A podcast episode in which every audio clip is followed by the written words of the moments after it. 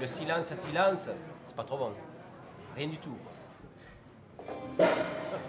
Là, il y a du bruit. Ce soir, je vous invite sur le chantier de récréation sonore avec Sophie Dussigne, dont nous diffusons la première création, Deus Ex Machina. Cette série en six épisodes a pour sujet principal la grue. La grue hantée, la grue de chantier, celle qui est jaune et très très haute sur sa patte unique. Cette première œuvre, poétique et délicate, fait résonner les textes de l'auteur avec plusieurs voix venues du monde de l'art et, bien sûr, de celui de la construction. Allô There is no such thing as Le silence. silence n'existe pas. Allô. Something is always happening that makes a Il sound. se passe toujours quelque chose qui produit un son.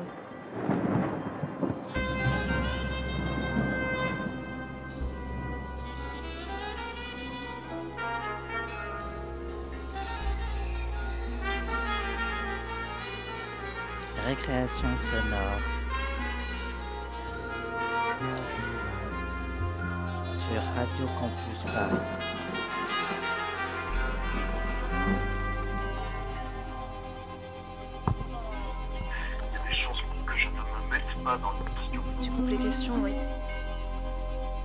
Et euh, ouais, ouais, bah pour moi c'est bon. Non, pas forcément mon enfance. Euh, non, c'est. J'ai pas, un endroit particulier ou une petite Madeleine de Proust avec une grue. Euh, ouais. Non, c'est plutôt à chaque fois que j'en vois apparaître une dans un environnement, que ce soit, je sais pas, sur un, chantier, euh, sur un, port, euh, sur des docks ou euh, en train quand on les voit au loin, que à, cha- à chaque fois, j'ai- c'est comme si je- j'étais euh, voilà.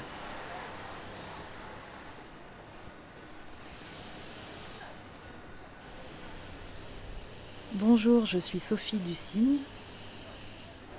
Vous allez écouter Deus Ex Machina. Si elle, a- si elle détient un secret, je ne sais pas encore, je la connais pas.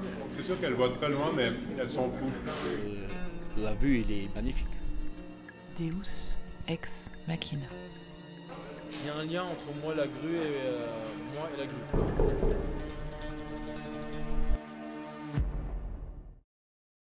La première fois que je l'ai vue, c'était au bord du canal, au niveau de la place de la Pointe, dans le nouveau quartier du port à Pantin. J'étais en vélo. Là-bas, on suit l'eau, ça file droit, drôlement droit, tout est calme, et le béton glisse tranquillement vers le vert. Et elle, elle se penchait là, au-dessus. Pêcheuse. Au-dessus de son territoire ou de son reflet fin, elle s'aménageait là toute la place dans le ciel. Deus ex machina. Locution latine qu'on peut traduire par Dieu sorti de la machine. Le chantier est fermé.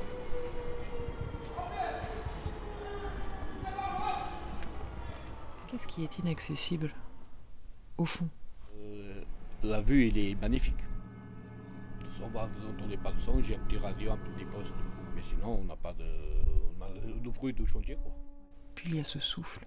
Elle a toujours ce petit air qui l'accompagne. Elle est toujours fendue d'un petit vent. Moi, ça me fait penser euh, au chant des baleines. Est-ce que vous pouvez me dire ce que c'est que le moment? Le moment, c'est un petit boîtier qui est en haut. C'est pour nous dire la sarge. Plus j'avance le chariot avec une sage lourde, il arrive un moment que ça coupe. Quand on monte la grue, on fait tout le réglage et toutes les sécurités de, de la grue. Quoi.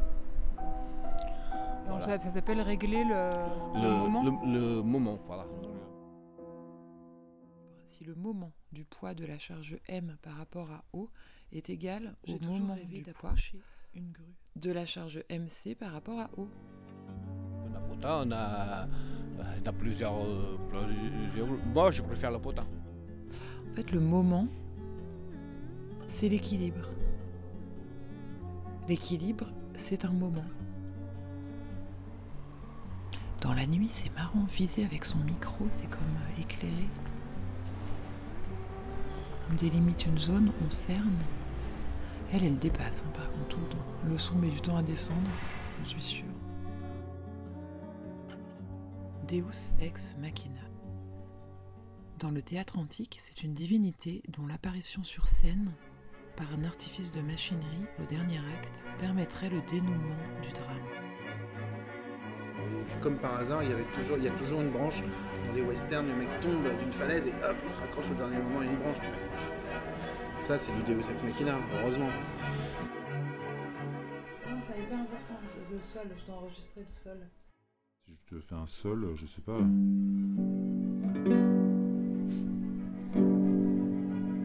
Elle fait un son, mais je pense pas que ce soit un sol. Mais maintenant, je vais comparer. Non, merci.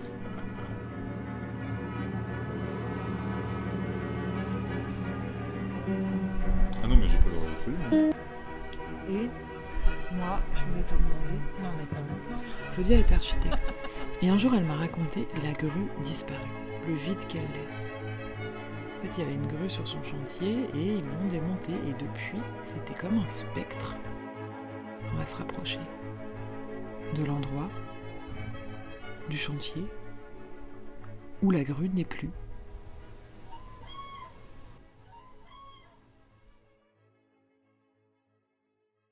Oui. Je pense que c'est un son qui a tout déclenché.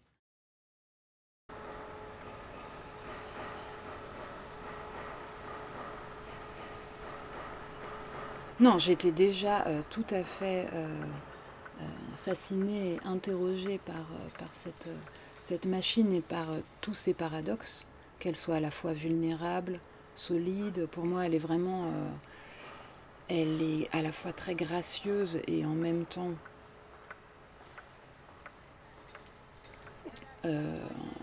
rigide. Enfin, c'est, éphémère aussi et en même temps très très vissée, posée, ancrée dans le sol.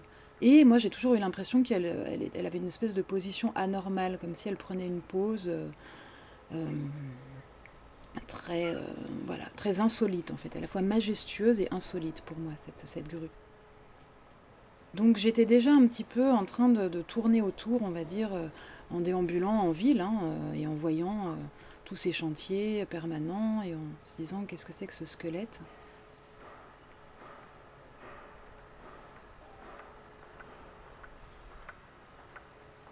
Un jour, j'ai entendu un. vraiment, littéralement, j'ai entendu un son. Euh, je le raconte dans le podcast. Je, me promenais en vélo en dessous d'un chantier. Enfin, je suis passée à côté d'un chantier à Pantin. Euh, et la grue a émis un son, mais vraiment particulier que je n'avais jamais entendu.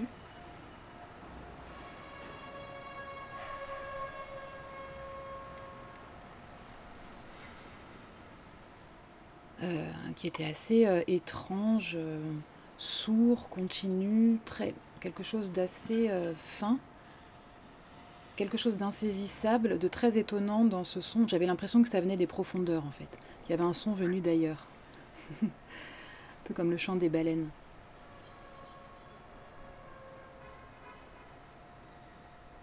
Donc et voilà, j'ai continué ma route en vélo. Et puis je me suis dit, il faut que j'aille, je retourne écouter ce, qui, s'est dit à ce moment-là, à cet endroit-là. Et euh, j'ai mis quelques semaines finalement et je suis retournée sur le chantier, la grue avait disparu. Et donc ça a été le début un petit peu d'une d'un manque, d'une quête.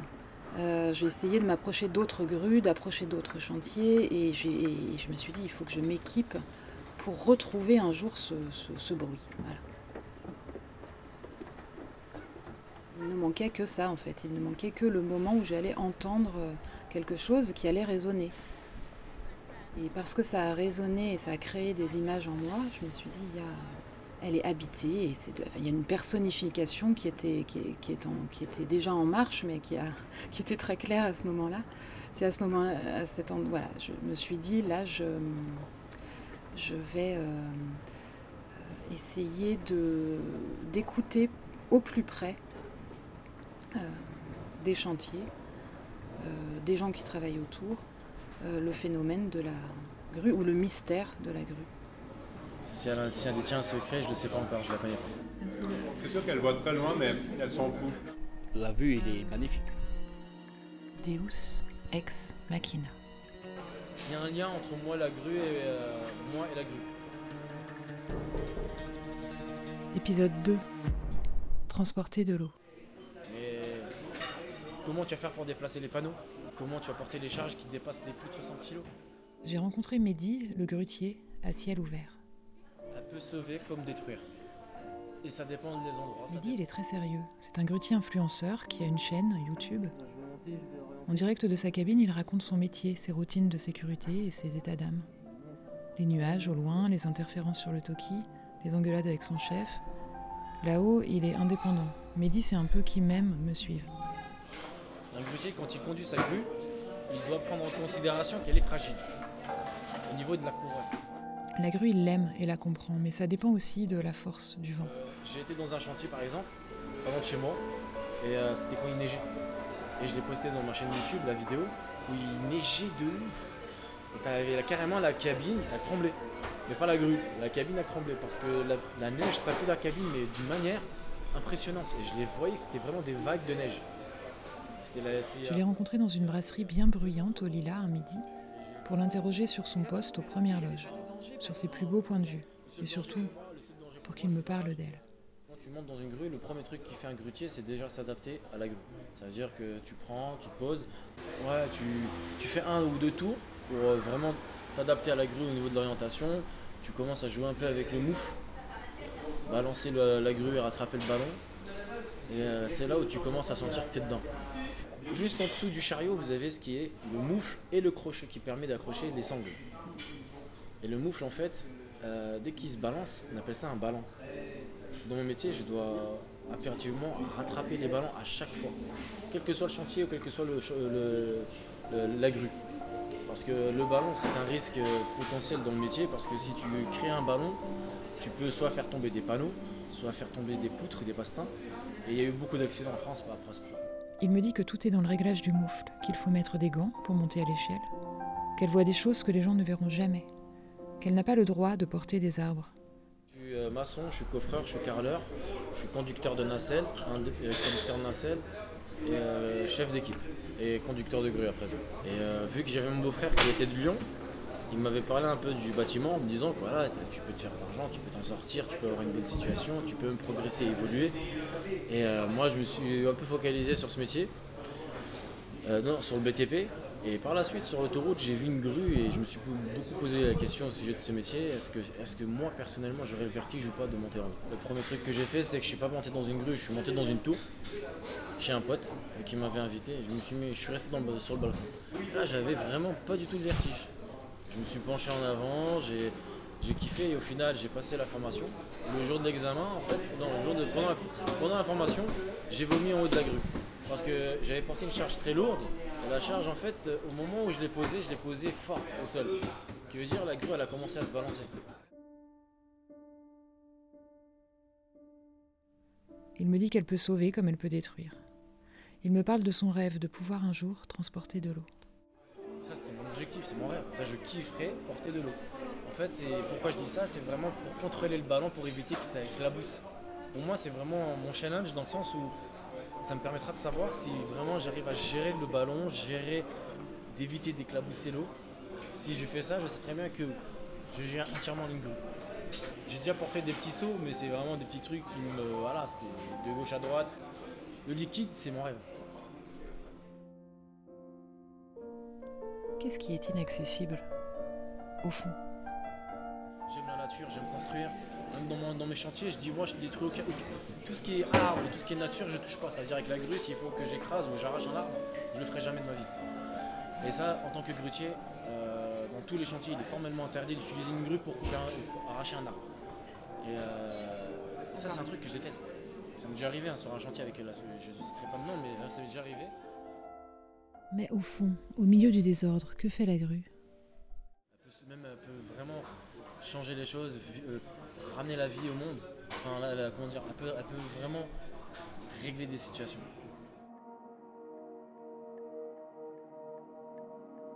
Des fois, elle m'impressionne. Parce que des fois, je me dis, il y a des charges, par exemple, où, par exemple, avec le vent, ou le balancement, euh, qu'elle va lâcher. Au niveau de sa résistance, c'est le seul truc que je peux dire, c'est vraiment euh, au niveau du poids, je me dis que ça va tenir le coup. Enfin non, ça va lâcher, mais en fin de compte, elle résiste.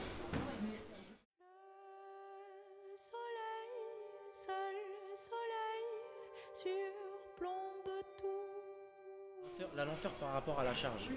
En fait, quand une grue porte une charge, tu ressens qu'elle est plus lente. Ça veut dire que tu sais qu'elle vit en fait. Et c'est là que tu te dis qu'en tant que grutier, il y a quelque chose euh, que tu ressens pour la grue, tu y a un effet. Cet effet, c'est de sentir que il y a, c'est comme une vie en fait. C'est quand je monte dedans, je sais que je dois la respecter, je dois la, je dois la conduire avec délicatesse et prendre en considération que, je dois prendre, euh, comment dire, euh, je sais pas comment dire ça.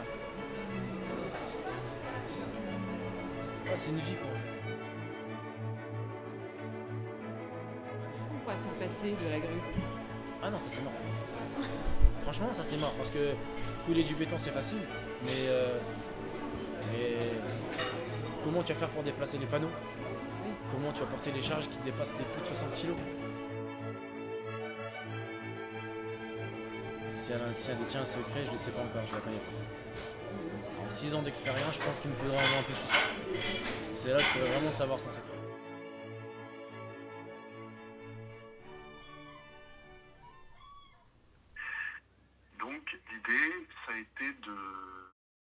Oui, de mener une, euh, enquête euh, à la première personne, en m'embarquant vraiment euh, moi-même et sur le terrain, et dans mes réflexions après en revenant à la maison, et aussi en étant celle qui va interviewer des témoins. Moi, je viens des lettres, j'ai une formation en lettres modernes, et j'ai aussi une formation artistique aux arts déco. Et euh, dans toute cette trajectoire, je pense que le, fil conducteur est le, plaisir de, ou la question de la, la création d'images en fait. Moi j'ai toujours aimé euh, questionner un peu comment se fabriquent les images dans le texte, dans l'écriture, et aussi dans les photos ou photomontages. J'ai été directrice artistique, j'ai fait du graphisme dans l'édition, dans la communication. Et c'est dans l'écriture euh, que je trouve euh, le, plus d'inspiration et d'espace comme ça pour convoquer les images. Et c'est euh, évidemment dans cette euh, recherche-là qu'est venue euh, un jour l'idée d'enregistrer. J'ai rencontré le. Enfin, j'ai eu. L'outil son est venu assez tard finalement dans mon parcours. Et, euh, mais ça m'a ouvert des dimensions vraiment très intéressantes.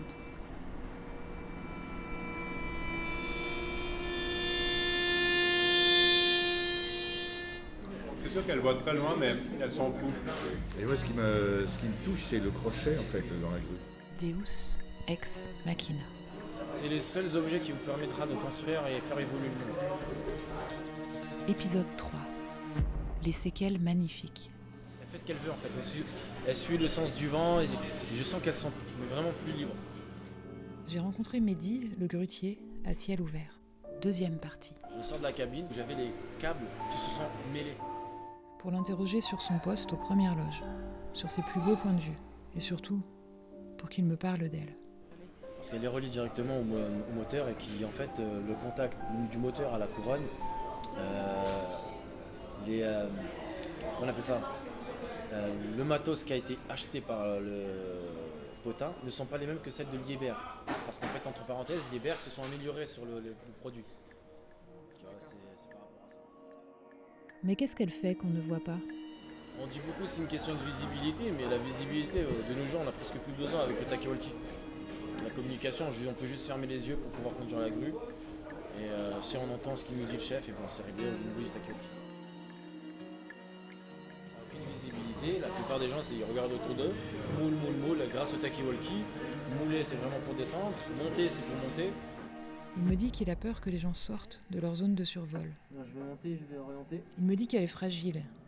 Il me parle du lâcher-prise, du bruit qu'elle fait la nuit, de la cabine qui tremble sous la neige, de tout en bas les fourmis. En début de chantier, tu désactives la girouette, en fin de journée, tu actives la girouette. Ah, l'activation de la girouette, c'est comme deux baguettes qui, en fait, qui se décollent en fait. Alors, le son, le son c'est quand j'active la girouette. Je kiffe, je la sens libre. Pour moi, c'est que quand j'appuie sur ce bouton-là, c'est comme si elle me disait c'est bon, tu peux partir, laisse-moi tranquille. C'est vraiment la girouette, c'est vraiment, elle fait ce qu'elle veut en fait. Elle suit, elle suit le sens du vent et je sens qu'elles sont vraiment plus libres. De 7h, de 8h à 17h, elle est avec moi. Quand je- j'active la girouette, là c'est qu'elle va bosser, elle va commencer à charbonner, elle va monter des chargements.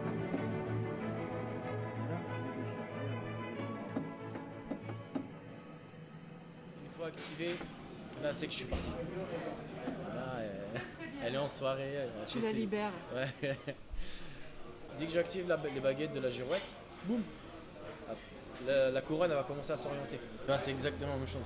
C'est que quand elle tape le vent sur le côté, là, automatiquement la grue elle tourne. Donc elle résiste pas. Exactement. Ce Donc- qui veut dire ce qui s'est passé par exemple au Brésil, il y a une grue qui est tombée dans un stade de foot. C'est tout simplement parce que la grue n'a, la grue n'a pas été activée. Et même en Arabie Saoudite, ce qui s'est passé à la Mecque. Une grue, euh, deux grues qui sont tombées et ça a fait plusieurs morts. Là j'oriente à fond. Je viens de lâcher la manette. Mais quel bruit elle fait en partant? Est-ce qu'elle laisse une trace? J'arrivais, j'ai fait un chantier de un an. Un an, tu sens que quand tu te barres du chantier, tu quittes la grue, là, tu la regardes, tu te dis, Ah, ça me dégoûte. Ça me dégoûte. Et, ça me dégoûte pourquoi? C'est pas juste la grue, c'est la grue certes, c'est à la fois la grue et à la fois les nids de pigeons que j'avais. Parce que je, nourrissais aussi dans ma grue des pigeons, des, des œufs de pigeons dans ma grue. J'ai ramené des petits biscuits, je les posais au- dans, dans son nid de pigeons et, et deux jours après, carrément, les, pigeons ils sortaient. Et je les voyais, je prenais des snaps, euh, je parlais à mes youtubeurs, j'avais fait une vidéo je crois dessus, et c'est un truc qui me touchait. Je jure, je pensais vraiment pas du tout faire ça un jour. Je quittais à 17h à la base, je restais une heure de plus pour les pigeons. On dirait qu'elle attend, qu'elle nous tend la perche. Pourquoi cet énorme suspense face à la grue? Je me sens proche. Proche de quoi Proche du divin, je sais que. Pas proche dans le sens où je sens qu'il me voit que je suis à côté de lui, non. Mais dans le sens où j'ai atteint un niveau. Un niveau, et dans ma cabine, je suis en toute sécurité et que. euh, ouais, je me sens en sécurité. Les Bédouins, par exemple. Les Bédouins, à l'époque, on leur disait que quand tu sens que le diable est très proche de toi, va dans les montagnes, tu ne le verras pas là-bas. C'est-à-dire que tu seras loin des diables. On dit que les, euh, les diables ne, montreront, ne montent jamais dans les montagnes.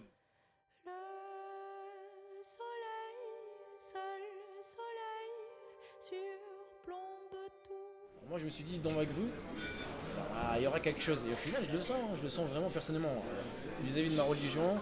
Et je sais qu'en bas, bon c'est le bordel, euh, avec les insultes, les, les mecs qui, qui- qui- qui- qui hurlent en bas. Un mec, j'aime marcher seul, même travailler seul. Ouais. Si je dois m'investir dans quelque chose, j'investis seul. tu vois. Et euh, aujourd'hui, je trouve que ce métier-là, il, me fait respirer. C'est un métier qui me fait vraiment respirer dans le sens où euh, je me sens plus libre, euh, tranquille. Contrairement au précédent métier que j'avais, en tant que coffreur, j'étais, je sais ce que c'est. Et quand tu es grutier, c'est moi qui ouvre le chantier, c'est moi qui ferme le chantier. Moi j'ai toujours l'impression que la grue elle attend quelque chose. Elle nous tend la perche. Là, j'ai fait des chantiers. Encore aujourd'hui, j'ai encore des séquelles magnifiques. Des, des, levées de soleil. En fait, euh, quand tu commences tôt le matin, tu vois le lever du soleil. Elle est peut-être prophétique. Les prophètes ne parlent pas notre langue, on ne les comprend pas. Ils parlent toujours trop tôt ou trop tard. Le chariot, quand tu avances, il fait extrêmement de bruit. C'est comme un caddie quand tu avances. Euh, Quand, tu, quand le sol il est lisse, t'entends rien. Pour du goudron, avec, euh, avec un caddie, ça te fait grave du bruit. Et ben, ça a le même effet en fait.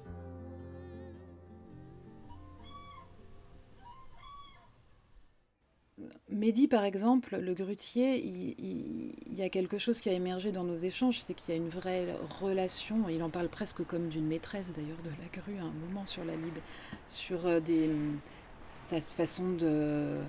c'est un lien très fort, on, on s'a- on s'apprivoise, on donne la liberté, on, va tourner autour de la, machine en même temps. Elle, a une vie qui nous échappe. J'ai aussi rencontré Pierre Meunier, qui est un, écrivain, metteur en scène, qui est aussi un réalisateur, qui a, créé des, des, pièces de théâtre très intéressantes qui m'inspirent depuis longtemps, où il euh, travaille sur la matière et la problématique de la pesanteur. Voilà. Donc il, a, il va enregistrer des, pierres, questionner les cailloux et se dire, euh, et faire des spectacles entiers sur un tas de cailloux. J'ai eu besoin d'avoir son regard sur la grue parce que je me suis dit, il n'est pas très loin avec ses obsessions euh, faussement terre à terre en fait. C'est ça, c'est comment créer de l'écho sur des choses euh, qui sont a priori euh, rugueuses, inertes, brutales et en réalité il y a une, résonance très forte que lui réussit à donner. J'ai aussi rencontré Carole euh, Quétier, qui est une euh, danseuse chorégraphe qui questionne euh, le, déséquilibre. Elle a fait un, spectacle qui s'appelle Mes Soudain, inspiré d'Henri Michaud, où vraiment c'est ces petites maladresses et ces petites euh, façons de se euh, rééquilibrer en permanence dans le corps qu'elle qu explore. Et je lui ai demandé de me parler du corps, des déséquilibres du corps, de comment on tient debout et de comment on peut mimer la grue ou s'inspirer de la grue. Comment elle la regarde, elle, en tant que danseuse. Des témoins, je pourrais en avoir euh, d'autres hein, sur, ma, sur ma liste, enfin des, des personnes qui m'aident à faire résonner le sujet de la grue. Euh, donc là, euh, j'en ai cinq cette première série, mais il pourrait y avoir une deuxième, une deuxième saison. Moi, j'aimerais bien euh, interroger un ingénieur du son qui décrypte avec moi ce qu'il entend auprès de la grue et des chantiers. J'aimerais, il y a vraiment d'autres témoins que je pourrais encore rencontrer. Euh, j'aimerais bien aussi, pourquoi pas, rencontrer euh, une religieuse ou quelqu'un qui aurait ce, c'est pour le, le trait, le trait encore plus mystique. Si elle a, si elle détient un secret, je ne sais pas encore, je la connais pas. C'est sûr qu'elle voit très loin, mais elle s'en fout. La vue, il est magnifique. Deus ex machina. Hum, alors, c'est hyper silencieuse, elle parle pas. Vraiment, elle est... Épisode 4. Pourquoi elle est déjà là? Quand on voit une grue, on se demande ce qui se trame. Et elle, elle est au courant. J'ai rencontré Gaspard, l'architecte plongeant. Elle a le pouvoir de ne pas bouger quand tout lui, quand tout lui, lui indique de, de, tomber, de se casser la gueule, de se désosser, de, de, se démembrer. Dans son installation Plongeon Immobile, à la Galerie du Bois à Paris il y a quelques années, il présentait des paysages pris comme des mirages en photo, qui se dématérialisaient progressivement pour donner le relais au vide. Ça tombe bien comme la grue. C'est vrai qu'elle est, elle est un peu du domaine de la volaille. Elle ressemble aux flamands, aux rapaces. Peut-être qu'elle voit des, des, des, insectes. Elle a un peu un bec de rapace. Quand même. Il se demande ce qu'elle lui montre. Elle devance ses chantiers. Il voit leur immobilisme, leur ténacité et surtout cette lenteur. Parler de. Parce que je, enfin, je trouve ça fascinant de regarder une grue il y, a, il, y des, il, y des, il y, a des, mystères associés à la, à la grue. Qu'est-ce que la grue euh, Et le premier, c'est euh, bah, comment on, on l'a montée, qu'est-ce qu'elle fout là, pourquoi elle est déjà là, pourquoi elle est plus haute euh, que l'immeuble qu'on qu est en train d'ériger. Je l'ai rencontré dans un resto au bord de l'eau, quai de Loire, à Paris, pour l'interroger sur ses plans, ses constructions, sur ce qu'il érige, lui, et tous ces moments où il lève la tête. Et surtout pour qu'il me parle d'elle. C'est sûr qu'elle voit très loin, mais elle s'en fout peut-être le petit boulon euh, invisible dans le vaste euh, désordre du chantier à terre. Peut-être que comme un faucon, elle serait capable de s'abattre sur un mulot. Mais au fond, au milieu du désordre, que fait la grue? Clairement, elle est cantonnée à sa tâche.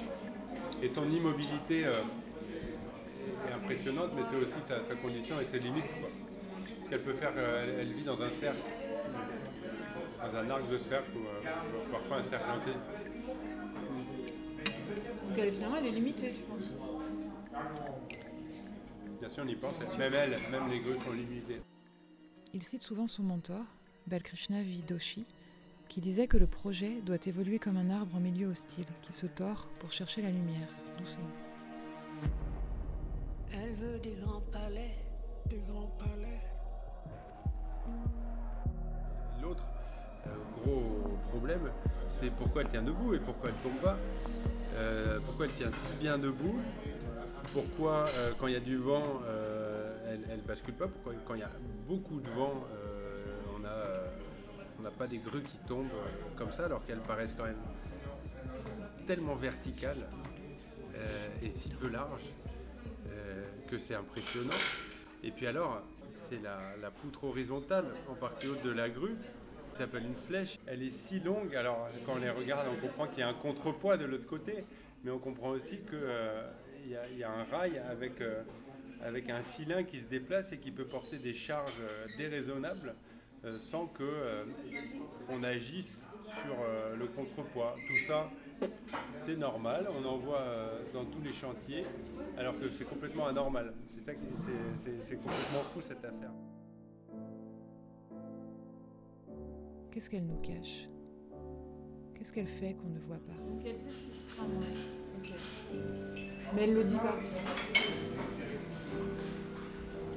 Non, elle le dit pas. Hum, alors, c'est hyper silencieuse, elle parle pas. Vraiment, elle est.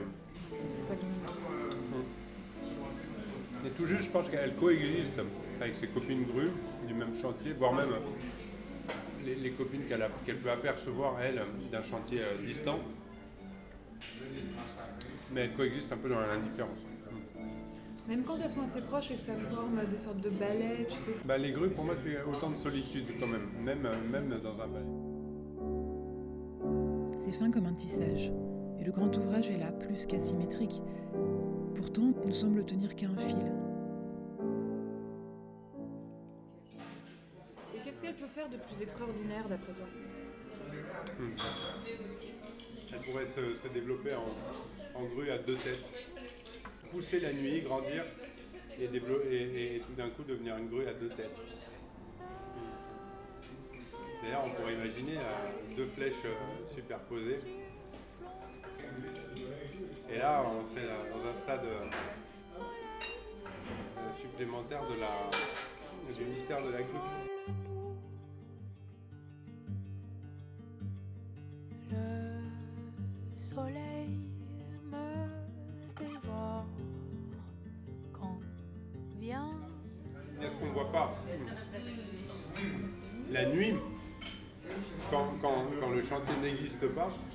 Alors euh, peut-être que la grue, ne, elle dort pas, elle dort jamais.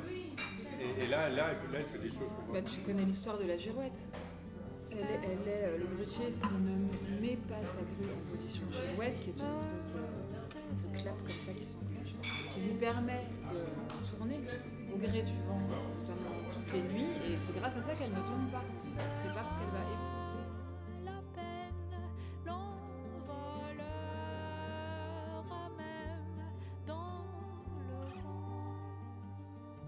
c'est vrai. Ça aveugle au problème du monde. Elle est au-dessus, on est vraiment, vraiment au-dessus. Oui, c'est ça. Bah, disons que les, problèmes pour lesquels elle n'a pas de solution, euh, c'est pas des problèmes pour elle. Elle a peut-être une empathie renfermée, mais euh, rien qui ressort. C'est pour ça qu'on n'a pas peur des grues. elles sont. elle, est, fiable finalement. Quel bruit elle fait en partant? Est-ce qu'elle laisse une trace? Il y a sûrement une empreinte. Il y a très certainement une empreinte. Ils l'entendent encore. Mais, euh, mais c'est vrai que non, a priori, on ne conserve pas les traces de, cette période de chantier si particulière, si étrange. Euh, si étrange, notamment avec les grues. Euh, au contraire, on va, effacer toutes les marques de,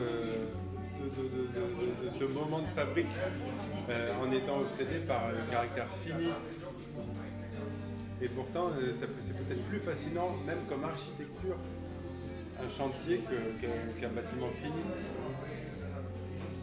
euh, peut-être comme sculpture dans le ciel, mais comme euh, aussi euh, squelette, euh, le squelette euh, d'un bâtiment, et puis le squelette de la grue euh, qui est à côté. Euh, cette, euh, ce caractère d'inachevé comme ça.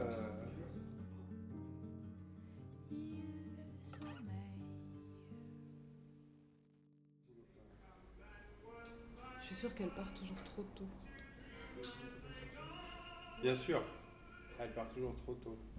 Et à mon avis, avant qu'elle disparaisse d'un chantier, on lui donne toute une liste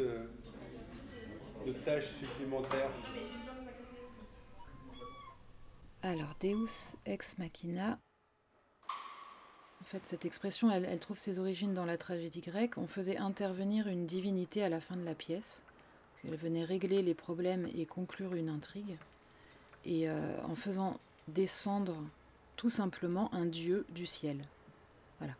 L'acteur du ciel arrivait sur scène à l'aide d'une grue. Deus ex machina. Donc en fait, on venait dénouer de manière impromptue une situation difficile d'une façon peut-être complètement invraisemblable, enfin en tout cas qui était presque artificielle, mais c'était une façon de s'en sortir, voilà.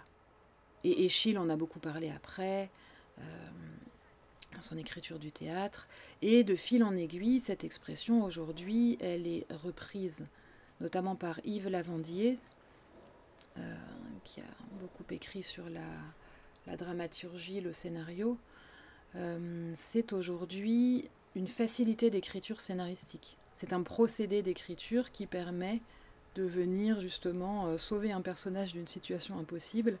Voilà, en un claquement de doigts, c'est pas un dieu qui tombe du ciel, mais presque. On peut parler de Tintin, par exemple, à la fin d'une planche de bande dessinée, où il va y avoir une chute d'une falaise, ou une chute, euh, je ne sais pas, d'un petit, avion, et hop, il va se rattraper à une branche hein, quand on tourne la page, ou bien il va tomber dans une botte de paille, ou bien euh, voilà, il va y avoir un coup de fil euh, impromptu qui va venir régler un conflit. Moi, ce qui m'intéressait dans ce titre, c'est que déjà, littéralement, euh, on peut traduire par Dieu sorti de la machine, Deus ex machina, et moi voulant approcher mon micro euh, de la grue, voulant la faire parler, enfin en tout cas euh, la faire résonner, je me dis, est-ce qu'il n'y a pas une petite divinité cachée ou, ou voilà, quelque chose d'un petit peu mystique qui me dépasse en fait dans, cette, dans cet objet.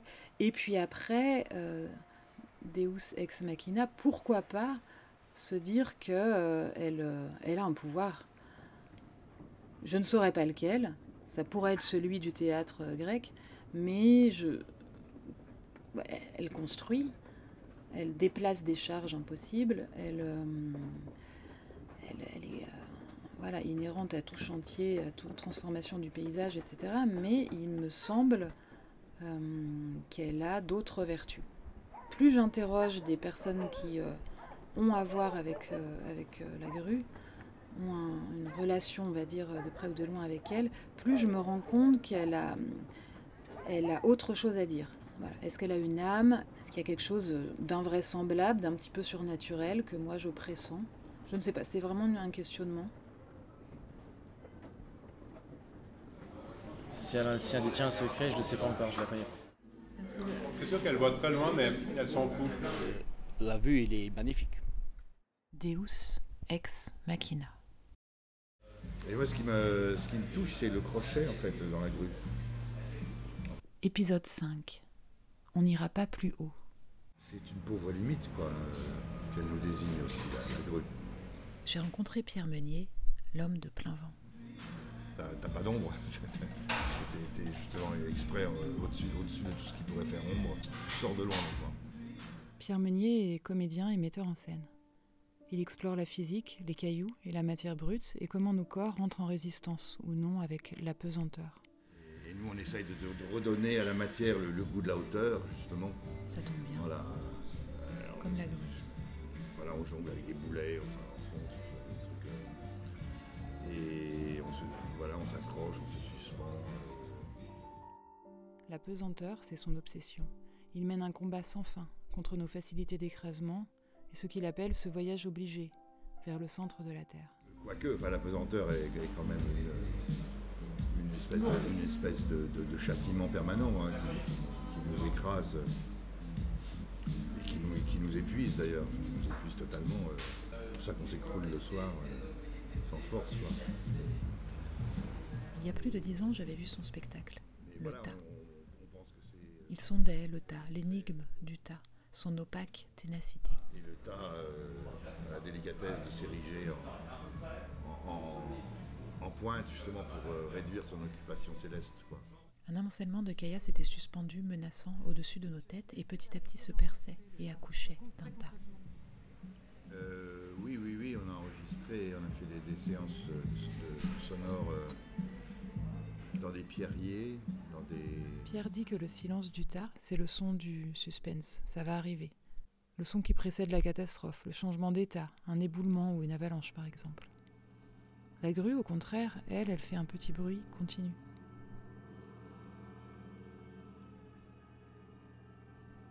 Si Pierre s'est resté des heures à écouter les écoulements granulaires, les forces au travail, s'il a réussi à faire parler, à enregistrer l'état, il y a des chances pour qu'il soit le plus à même de comprendre un peu mieux la grue.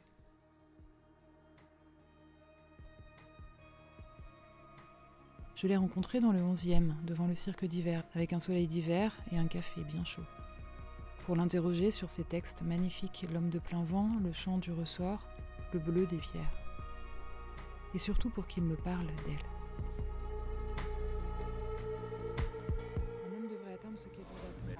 Extrême, elle fait descendre les choses, elle, les met en place pour qu'ils soient fixés, euh, des panneaux immenses, des trucs euh, préfabriqués aussi, bien sûr, beaucoup. Je pense que la, elle a quand même un rôle d'ordonnatrice, quoi, de, mise en place, euh, d'aller chercher euh, du vrac ou des quantités, des grandes quantités euh, pour les, les disposer à des endroits précis. Il me dit qu'elle est une ordonnatrice, qu'elle met de l'ordre dans le vrac, mais qu'elle peut nous éclater la tête. Et moi, ce qui me, touche, c'est le crochet, en fait, dans la grue. Enfin, c'est le- c'est l'endroit quand même euh, crucial, quoi. Le dernier maillon, euh, c'est le point de contact avec, la matière transportée, la matière soulevée, quoi. C'est-à-dire, ça passe par la gorge du crochet. Et justement, c'est là que se concentre absolument tout l'effort, tout l'effort, du levage et du soulèvement.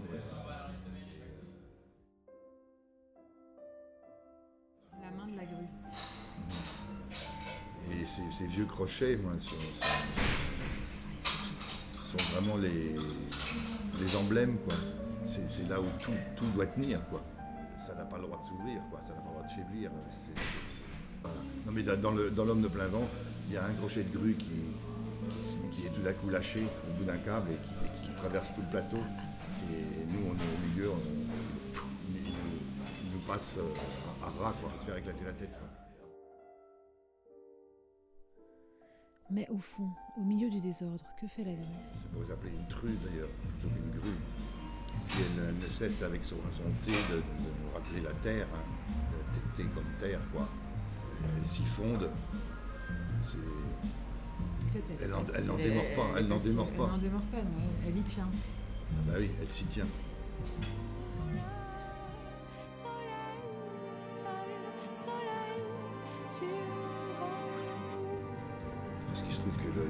Jamais, sans doute jamais la, pesanteur ne cessera de nous, de nous contraindre quoi. Mais, euh, la résistance par contre, le- l'esprit de, la- résistance, il est, à sans cesse euh, revitalisé quoi. Mais je me disais aussi que la grue, euh, faite dans son périmètre, il n'y a, a pas un centimètre euh, d'espace qu'elle ne puisse parcourir.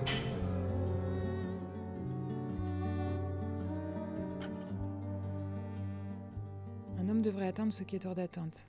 Sinon, à quoi sert le ciel? Disait Rebecca Sylvester du laboratoire de physique et mécanique des milieux hétérogènes.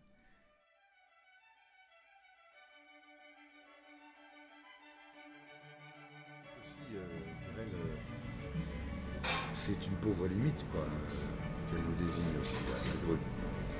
C'est sa limite, hein, c'est sa hauteur. C'est comme ça, mais, c'est une limite. Euh, voilà, ça n'ira pas plus haut.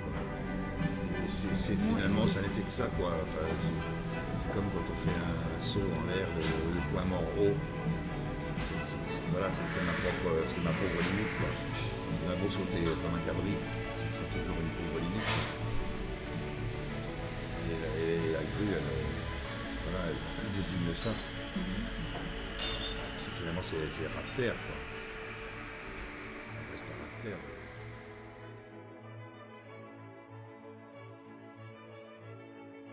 C'est fantastique tout ce qu'on peut supporter, disait Apollinaire.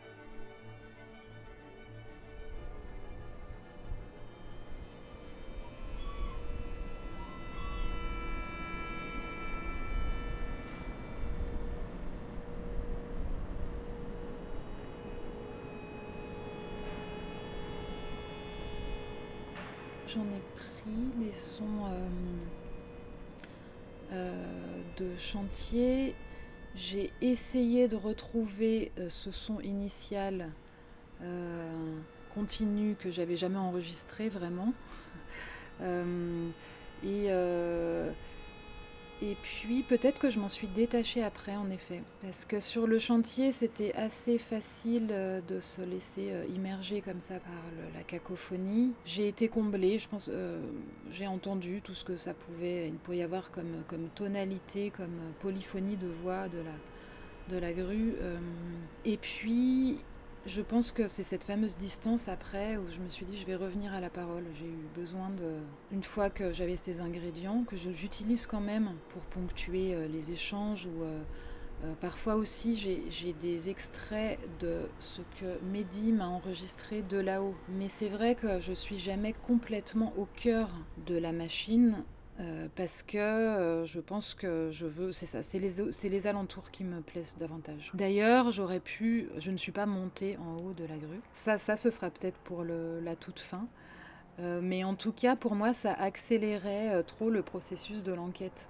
C'est-à-dire que très vite, j'ai compris quand je pouvais revenir deux jours après avec les autorisations de chef de chantier, je pouvais monter, enregistrer. Mais je me suis dit, c'est trop tôt, j'ai besoin de faire trois pas en arrière, de reculer. Euh, et, de garder justement, garder cette, euh, le fait que je, la, que je la regarde et que ça m'intéresse beaucoup plus euh, cette distance que ce que l'on voit véritablement de là-haut. Moi, je préfère la regarder, nous montrer ou ne pas nous ou rien nous montrer, plutôt que, que de ce qui serait voilà l'ascension. Donc finalement, le son, euh, oui, il y en a un petit peu, mais c'est pas. Hum, ouais, c'est pas le. Le sujet, c'est pas simplement ça le sujet. Bon, j'écoute beaucoup aussi de, fiction euh, sonore, j'écoute beaucoup la radio, les expériences euh, sonores, j'aime cette dimension du récit. Mais là, par rapport au sujet, je me suis dit, c'est vraiment la porte d'entrée, ça va être le son. J'ai besoin qu'on m'apprenne. J'ai fait cette formation donc documentaire sonore à l'ENS Louis Lumière, avec des puristes du documentaire d'ailleurs. Et moi, j'étais, donc j'ai beaucoup appris, mais j'étais toujours en train de me dire, j'adore le documentaire, mais il faut que ça flirte avec la fiction. Je, sentais toujours que j'aurais euh, besoin euh, qu'il y ait de l'étrangeté et euh, enregistrer des choses, mais oui, mais enregistrer des choses étranges, enregistrer, enregistrer des objets. J'ai découvert évidemment ce que c'était que se promener avec un micro H4 euh, N Pro et puis un casque, et puis tout d'un coup se rendre compte que euh, euh, prendre le métro, ça devient une expérience extraordinaire, par exemple. Se rendre compte qu'il y a des images qui se, qui se créent, qui sont d'une richesse infinie, avec des premiers plans très ciselés, des deuxièmes plans, des, des, des troisièmes plans, enfin cette épaisseur vraiment de du son quand on enregistre, c'est fascinant. Je me suis rendu compte qu'on visait comme en photo, presque, qu'il y avait une, euh, une espèce de. Enfin, une focale, euh, avec les micros euh, pluridirectionnels, qu'on pouvait vraiment penser à, délimiter une zone. Si elle, si elle détient un secret, je ne le sais pas encore, je la connais pas. C'est sûr qu'elle voit très loin, mais elle s'en fout. La vue, il est magnifique. Deus ex machina. stable comme ça, euh, posé, bien réparti. Épisode 6. Le bout des orteils. Si je, je tends un bras dans une direction, je vais toujours trouver un contrepoint. J'ai rencontré Carole, la danseuse intranquille. Mais peut-être que ce qui me fascine le plus, c'est de la voir quand elle est, je dirais, légèrement malmenée. Quand je me dis qu'il n'y a pas non plus un danger imminent, mais quand elle est en charge et qu'il y a un peu de vent. Ce qui l'intéresse, c'est la précarité de l'équilibre, son ajustement permanent. Elle dit que dans notre corps, il y a toujours quelque chose qui sous-tend un événement qui se produit dans une autre région du corps. Il y a toujours un contrepoint. En, en déportant le poids à certains endroits, ça va nous permettre d'élever euh, une jambe, un bras, de manière euh, anormale, entre guillemets, de manière plus inventive, plus incongrue, justement. Ça tombe bien, comme la grue. Dans son dernier solo, qui s'appelle Mes soudain, elle s'empare du texte d'Henri Michaud, Connaissance par les gouffres. Elle crée une suite d'incidents, de mouvements incongrus, de lâcher prise, plus ou moins rattrapés. Je l'ai reçue, Carole, dans mon salon. Il y avait du chocolat, des coussins, du thé au citron, et je voulais qu'elle me parle du corps, de nos points de lestage et de ce qui nous tient debout. Mais surtout, je voulais qu'elle me parle d'elle. On peut la jalouser Cette fixité, ce poids, cet endroit d'ancrage en fait, peut être fantasmé pour le danseur comme un, point de, de stabilité absolue pour produire des gestes incroyables. Comment on fait avec? Parce que le corps, en fait, c'est l'opposé de ça. C'est la mobilité permanente. C'est euh, ajuster ses appuis.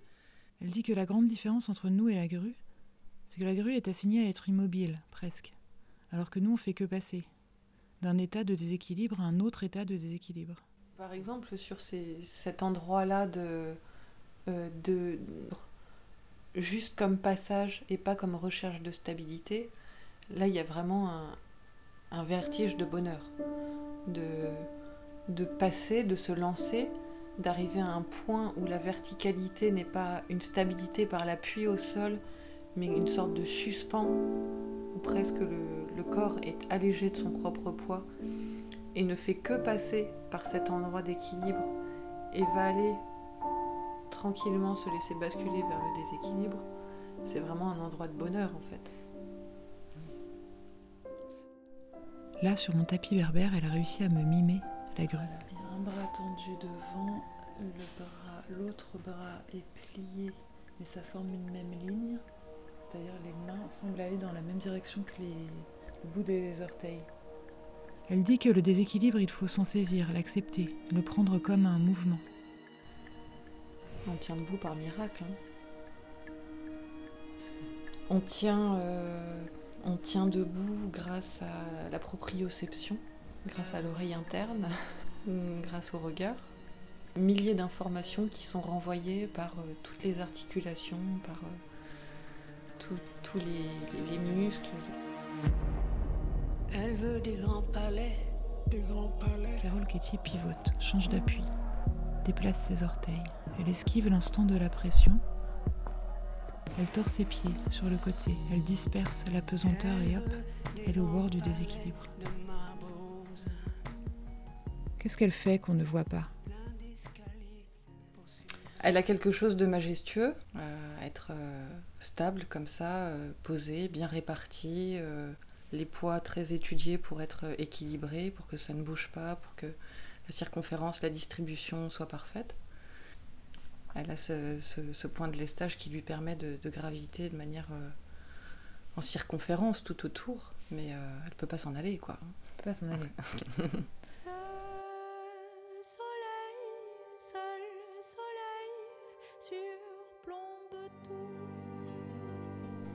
ce qu'on peut regretter, c'est que son pied ne soit pas mobile, parce que, effectivement, si elle pouvait se déplacer, euh, elle pourrait faire probablement du sauvetage à cette hauteur-là c'est vrai qu'elle est un peu assignée quand même. Euh. J'aimerais bien la voir se déplacer en fait, la grue. C'est un peu comme une veilleuse sur un endroit du ciel où on ne va pas, où on ne se balade pas. C'est pas plus lourd en vrai. C'est ma tête qui décide de dire allez, ça va marcher en fait. Et c'est ça qui est assez extraordinaire, c'est que par moment on vient produire des gestes qu'on n'attendait pas parce qu'on fait confiance à une autre puissance qui est celle de l'imaginaire. Moi, c'est ce qui me passionne en fait. Le regard, c'est l'autre élément surutilisé par, par le corps pour s'informer de son positionnement dans l'espace. C'est parce que je vois que je vois de travers que je sais que ma tête est de biais. Face à la grue, je me sentirais plutôt fragile et petite, mais d'une manière plutôt heureuse en fait. Et ça fait vraiment des perspectives, des champs comme ça de presque d'animaux métalliques euh, au lointain euh, sont vraiment magnifiques.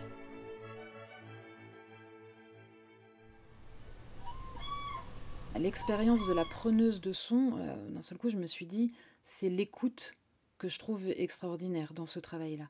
Et, pourquoi pas aller écouter des choses impossibles, justement des sons qui vont être très très forts. Euh, donc j'avais très envie d'écouter les machines, voilà, le métro qui arrive, les, le chantier, ça, a, ça a confirmé cette attirance pour euh, ce qu'il ce qui, aller, chercher justement ce qui pourrait être euh, de fin ou de sensible dans le fracassant. Il y a aussi cette phrase de Orson Welles qui a été une révélation. À la radio, l'écran est beaucoup plus grand qu'au cinéma, voire même il n'y a pas d'écran. C'est-à-dire que le hors-champ est euh, immense et donc l'imaginaire est convoqué d'une façon vertigineuse.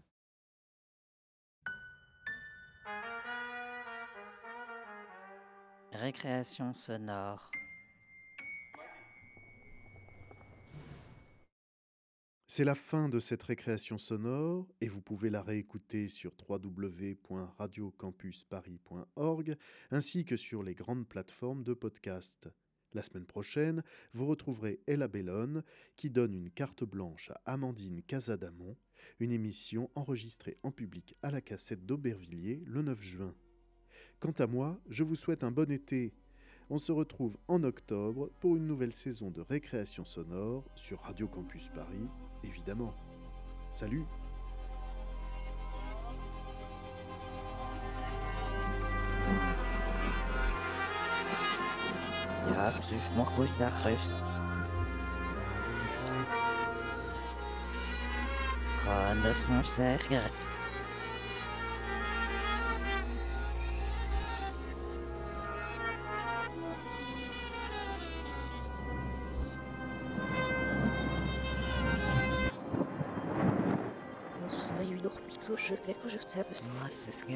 game também me percebeu assim.